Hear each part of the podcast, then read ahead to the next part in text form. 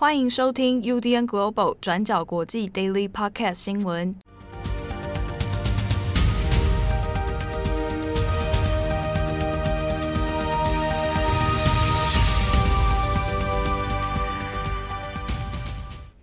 Hello，大家好，欢迎收听 UDN Global 转角国际 Daily Podcast 新闻。我是编辑七号，我是编辑慧仪。今天是二零二二年二月二十四号，星期四。那这是 Daily Podcast 的下午时段，我们再做一次新的更新。那主要还是因应现在乌克兰跟俄罗斯的战争局势哦，因为现在状况呢，第一是它相当的混乱，所以有一些呃前线的战情没有办法及时的一一来跟大家做更新。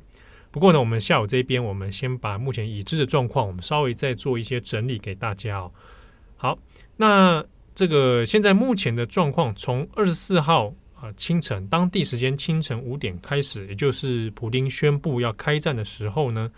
那乌克兰确定都是全境有发动了，被发动了这个空袭的攻击哦。那现在已经知道是乌克兰的北面、东面还有南边，现在全线都是遭到俄罗斯军的空袭攻击。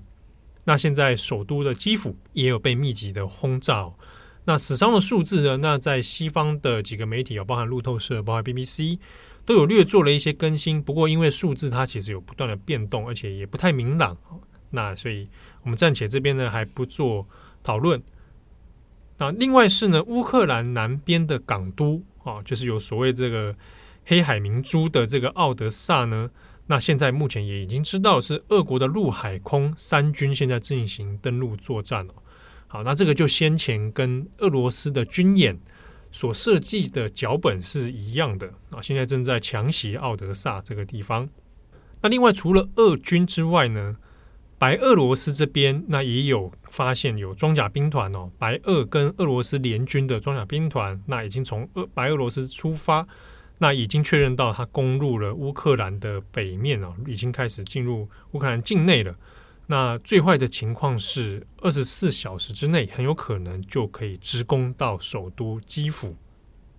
好，那我们现在这边稍微整理一下，根据俄罗斯国防部啊，他们自己现在在呃进军之后的第一波的，已经他们官方自己更新的资讯了啊。那俄罗斯官方部所说的呢，是俄军现在已经确实在进行了大规模的这个精准的空袭攻击哦。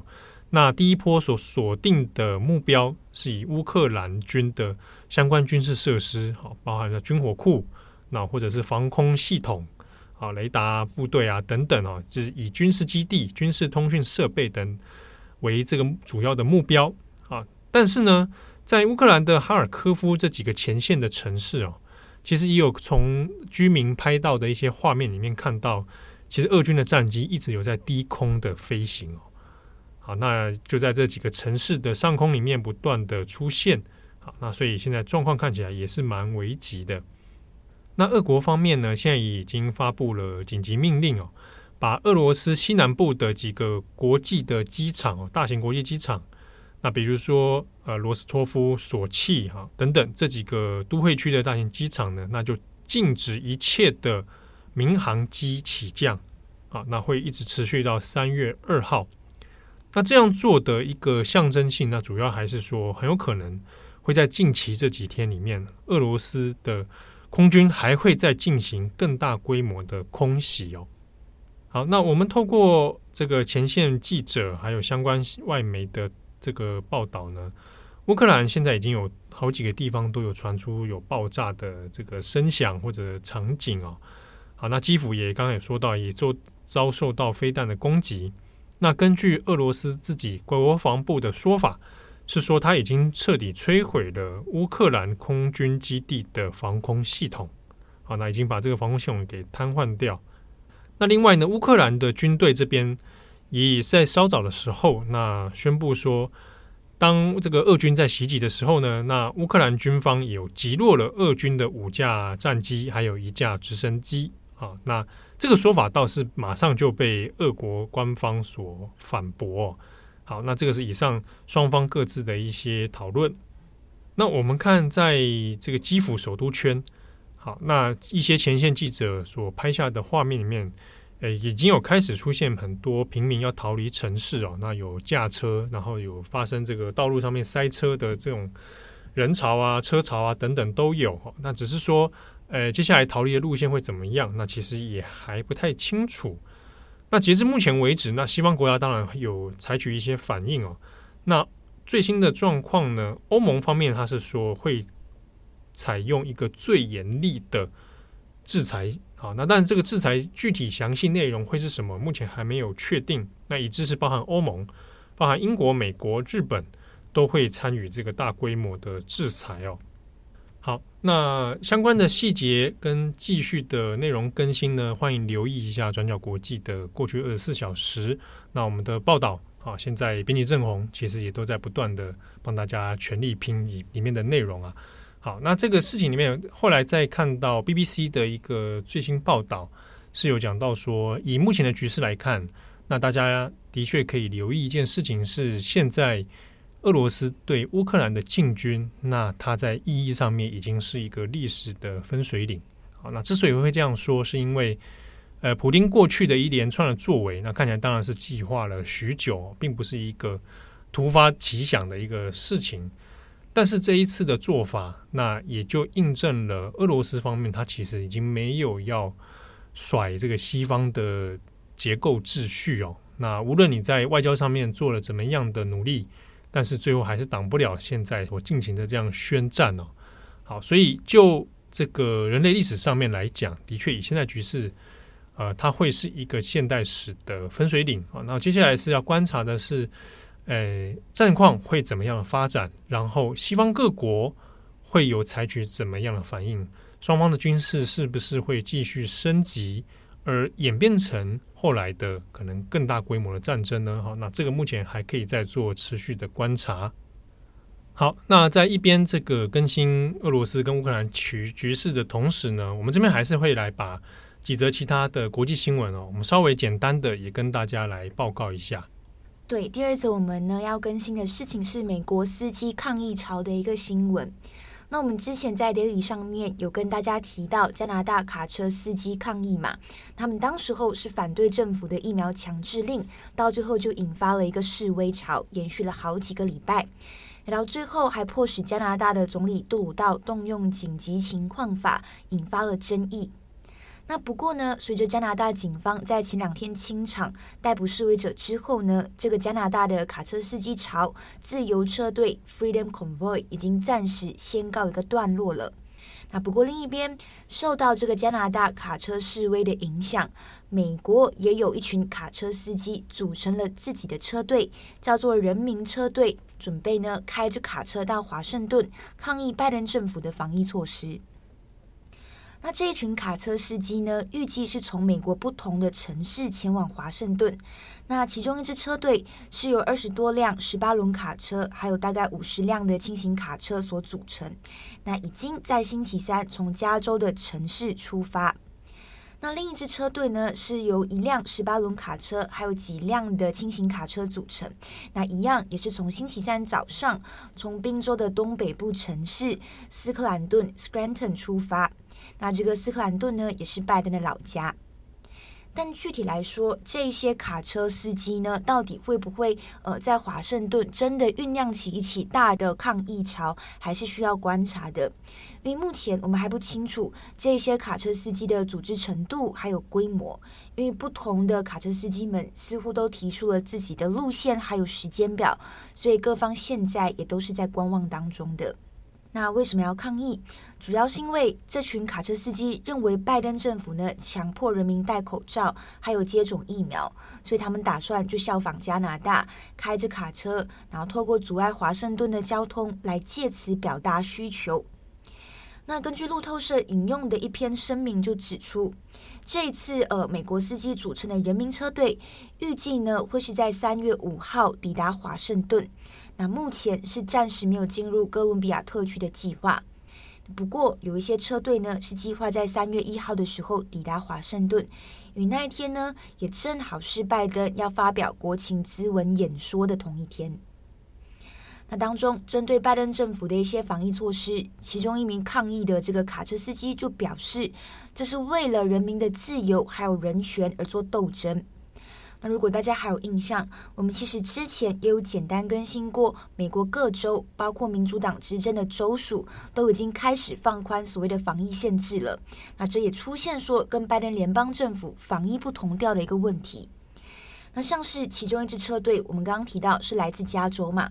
但是加州其实在上一周已经取消了戴口罩的这个强制要求。